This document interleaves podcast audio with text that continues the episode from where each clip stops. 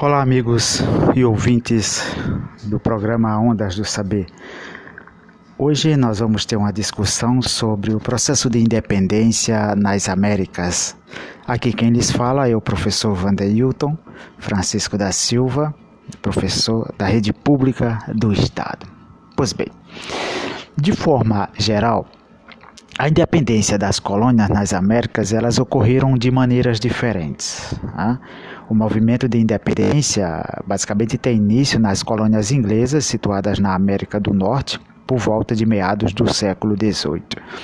Os colonos residentes nas 13 colônias, né, eles se manifestarem contra as altas cobranças feitas pela metrópole, né, cobranças essas que consistiam numa série de impostos que exigiam muito dos colonos, que revoltados organizaram várias manifestações assumindo posturas que teve como resultado a guerra entre colônia e a metrópole.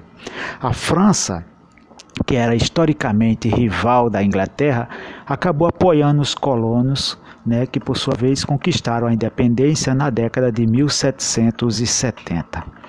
No final do século XVIII, você vai ter também a independência do Haiti, que depois de uma revolta liderada pelos escravos contra as classes dominantes francesas, né, essa revolta começou em 1789. Vocês vejam aí a data que coincide também com a Revolução Francesa, né? É, os escravos, praticamente a grande maioria, eles uniram-se contra o processo de escravidão e, sobretudo, os abusos dos soberanos franceses no Haiti.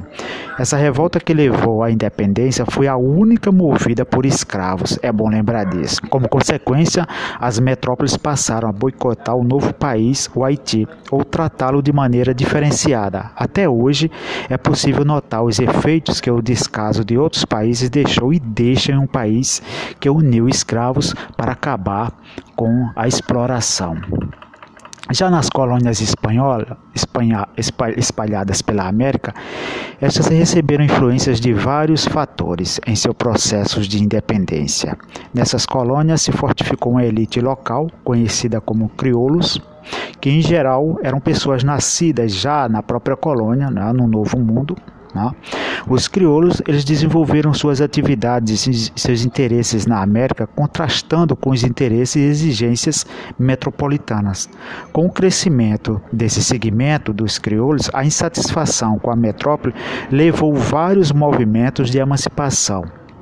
Os crioulos, por sua vez, eles desejavam maior liberdade política e econômica, o que contrariava os interesses das metrópoles, principalmente da Espanha. Né? A independência dos Estados Unidos é, povoava o imaginário dos movimentos separatistas. O resultado foi uma série de independências no território americano que antes pertencia à Espanha, tornando-se vários países durante o início do século XIX.